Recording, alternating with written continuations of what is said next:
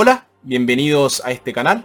Hoy vamos a proclamar y reflexionar el Evangelio de este domingo, 7 del tiempo ordinario.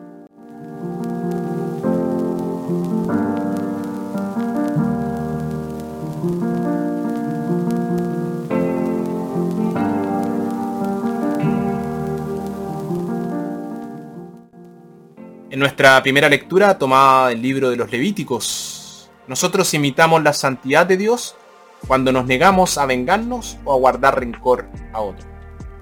Nuestra segunda lectura tomada de la primera carta a los Corintios, Pablo nos da una razón muy profunda por la que debemos respetarnos unos a otros. Todos nosotros somos el templo de Dios. Nuestro Evangelio tomado de Mateo, lo que diferencia a los discípulos de Jesús de los demás es su disposición a amar como Dios Evangelio de nuestro Señor Jesucristo según San Mateo. Han oído que se dijo ojo por ojo y diente por diente. Pero yo les digo que no enfrenten al que les hace mal. Al contrario, a quien te abofetea en la mejilla derecha, preséntale también la otra.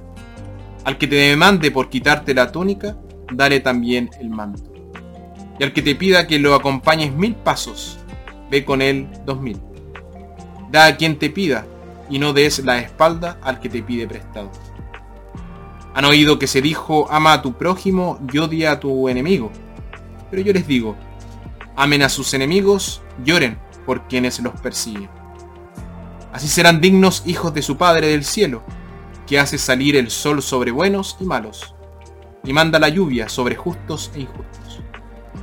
Porque si aman a quienes los aman, ¿qué recompensa merecen? ¿No hacen también eso los que recaudan impuestos para Roma?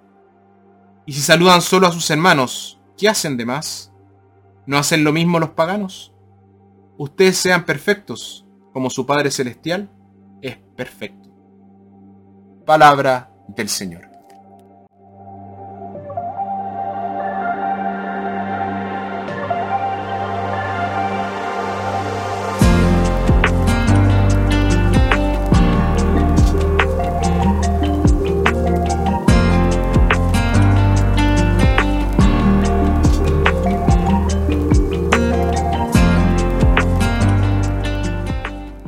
Cuando Jesús dice no opongan resistencia al malo o al malvado, no nos está diciendo que seamos pasivos ante el peligro físico o el abuso. Está rechazando cualquier tipo de represalia. No se nos permite tener odio en el corazón por nada, ni siquiera por nuestros enemigos. El odio es algo súper peligroso, debe ser manejado con mucho cuidado y respeto debe guardarse para una causa como la intolerancia o la injusticia, no para una persona individual. Y esta fue la clave del éxito de Nelson Mandela. Nelson Mandela pasó más de 27 años en las cárceles sudafricanas. Cuando finalmente fue liberado, tenía todos los motivos para sentirse amargado y salir jurando vengarse de quienes le privaron injustamente de su libertad. En lugar de esto, salió sonriendo y buscando la reconciliación con los dirigentes del régimen que lo habían encarcelado. Y así, Nelson Mandela se convirtió en la piedra angular de una nueva Sudáfrica. Si hubiera guardado rencor, quién sabe qué habría pasado. En su autobiografía, él nos cuenta que sabía perfectamente que la gente esperaba que él saliera con mucho rencor contra los blancos. Pero él no tenía ese rencor. En las cárceles su ira hacia los blancos disminuyó, pero su odio hacia el sistema creció. Quería que Sudáfrica viera que amaba incluso a sus enemigos y odiaba el sistema que los ponía unos contra otros. Consideraba que su misión era predicar la reconciliación, curar las viejas heridas y construir una nueva Sudáfrica. Cuando odiamos, gastamos mucha más energía que con cualquier otra emoción.